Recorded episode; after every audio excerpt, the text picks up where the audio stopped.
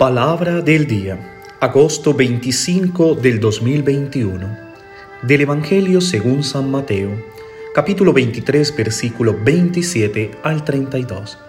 Escuchemos. En aquel tiempo, Jesús dijo, hay de vosotros escribas y fariseos hipócritas, que se parecen a los sepulcros blanqueados. Por fuera tienen buena, buena apariencia, pero por dentro están llenos de huesos y podredumbre. Lo mismo ustedes por fuera parecen justos, por dentro están repletos de hipocresía y crueldad. Hay de vosotros, escribas y fariseos hipócritas, que edifican sepulcros a los profetas y ornamentan los mausoleos de los justos, diciendo, si hubiéramos vivido en tiempo de nuestros padres, no habríamos sido cómplices suyos en el asesinato de los profetas. Con esto atestiguan en su contra que son hijos de los que asesinaron a los profetas. Colman también ustedes la medida de nuestros padres. Palabra del Señor. Gloria a ti, Señor Jesús. ¿Qué tal mis queridos hermanos y hermanas quienes escuchan estos podcasts como una reflexión diaria de la palabra para así alimentar nuestra vida, alimentar ese amor hacia Dios? Espero que tus días estén cargados de la bendición de Dios al igual que cada uno de tus proyectos retomamos hoy de nuevo eh, en el Evangelio los famosos ay de Jesús en contra de los fariseos. Hoy terminamos los dos últimos del capítulo 23 de Mateo. Si ponemos atención a las lecturas bíblicas de la liturgia de hoy o de esta semana, nos ofrece un contraste continuo entre la descripción del espíritu fariseico en los evangelios, pero también Pablo nos ofrece la del ministerio apostólico en la primera carta a los tesaronicenses. Jesús denuncia las tendencias fariseas con extremo vigor, como habíamos escuchado en el Evangelio de antes de ayer. Pablo le recuerda a los tesalonicenses su comportamiento como apóstol de Cristo. Dado que Jesús se dirigía a los escribas y fariseos judíos, podemos caer también hoy en la tentación de no tomar para nosotros mismos lo que dice este tema podemos decir esto no va conmigo. Y debemos tener cuidado de considerar estas advertencias severas solo para quienes son líderes religiosos de la época y de hoy. Y a no detenernos a pensar que esta palabra también es para nosotros. Recordemos que si se encuentra en los evangelios, significa que están escritas para nuestra edificación personal y espiritual. No podemos fingir que no tenemos tendencias fariseas. Claro que sí las tenemos. Conozco a más de uno que se comporta de esta manera. Quizás yo también lo he hecho. ¿Cómo nos recordar muchas veces cuando mi abuela eh, nos decía, mira los jesuitas esos? En un lenguaje popular podría pensar que se refería a la actitud farisaica de algunos que dicen una cosa y hacen otra.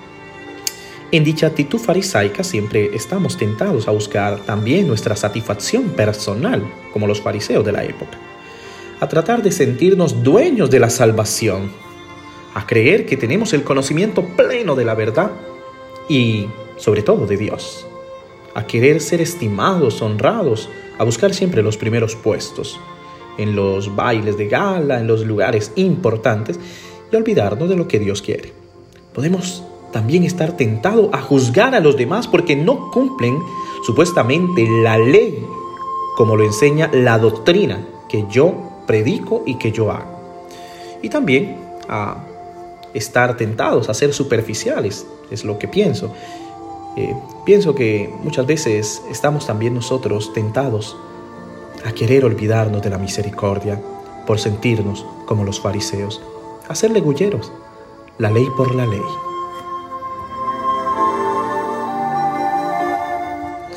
Cuando Jesús reprocha a los escribas y fariseos que se preocupan solo por lo exterior, sin buscar la santidad interior, la conversión interior, también debemos tomarlo para nosotros. De lo contrario, caemos exactamente en el, en el defecto fariseo, diciendo, estas cosas son válidas para los demás y no para mí. Recordemos que Jesús busca la coherencia de lo que hay en tu corazón, de lo que habita. Ese es el reflejo de lo que tu boca habla. De lo que hay en tu corazón darás a los demás. y es sin duda alguna el reflejo que está dando como testimonio. Retomando de nuevo al apóstol Pablo, nos muestra cuán profundo debe ser el compromiso cristiano y una vida llevada ante Dios en justicia, en el amor, en la misericordia, en la santidad. Dios mismo es un testigo de esto. Dice Pablo, cuán santo, justo y sin mancha fue nuestro comportamiento hacia ustedes los creyentes. Así Pablo está ante Dios, en este esfuerzo por corresponder plenamente y profundamente a Dios, a la necesidad de Dios, que es al mismo tiempo un don divino. No tenemos que corresponder a los hombres, no tenemos que actuar como si estuviéramos en una obra de teatro para ser una cosa ante los hombres, no, debemos de ser sinceros y transparentes ante Dios. Volviendo al Evangelio de hoy, Jesús critica la falta de coherencia entre palabra y práctica, entre interior y exterior. Jesús condena a los que tienen una apariencia ficticia de persona correcta, pero cuyo interior es la negación total de aquello que quiere aparecer por fuera. Y conozco más de uno que le gusta vivir de esta manera. Y cuán equivocado está.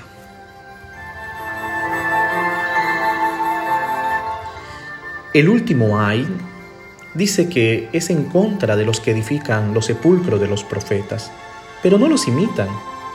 Los doctores y los fariseos decían, si nosotros hubiéramos vivido en el tiempo de nuestros padres, no habríamos tenido parte con ellos en la sangre, en la muerte de los profetas. Y Jesús les dice en su cara, personas que hablan así confiesan que son hijos de los que mataron a los profetas. Pues ellos dicen, nuestros padres. Y Jesús termina diciendo, pues bien, colmad también ustedes la medida de nuestros padres. De hecho, a estas alturas de este momento histórico en el que Jesús está hablando, ellos ya habían decidido matar a Jesús, al profeta, porque les incomodaba sus palabras. Y así acaban de colmar la medida de los padres. Pienso al final que Dios prefiere al Hijo que es débil pero auténtico, que se muestra tal cual como es, que no hay hipocresía en, su interior, que sin duda alguna está siendo sincero. Aquel que es total perfecto, pero es un hipócrita. Recordemos que Dios quiere hijos con Él, que puedan y se dejen amar. Dios no quiere sabios y tercos, que simplemente son apariencias.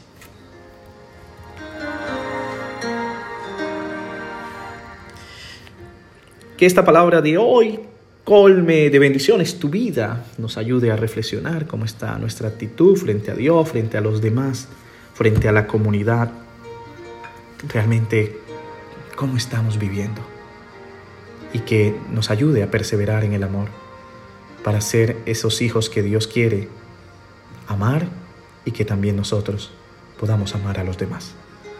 Que Dios te bendiga en el nombre del Padre, del Hijo y del Espíritu Santo. Amén. Feliz día.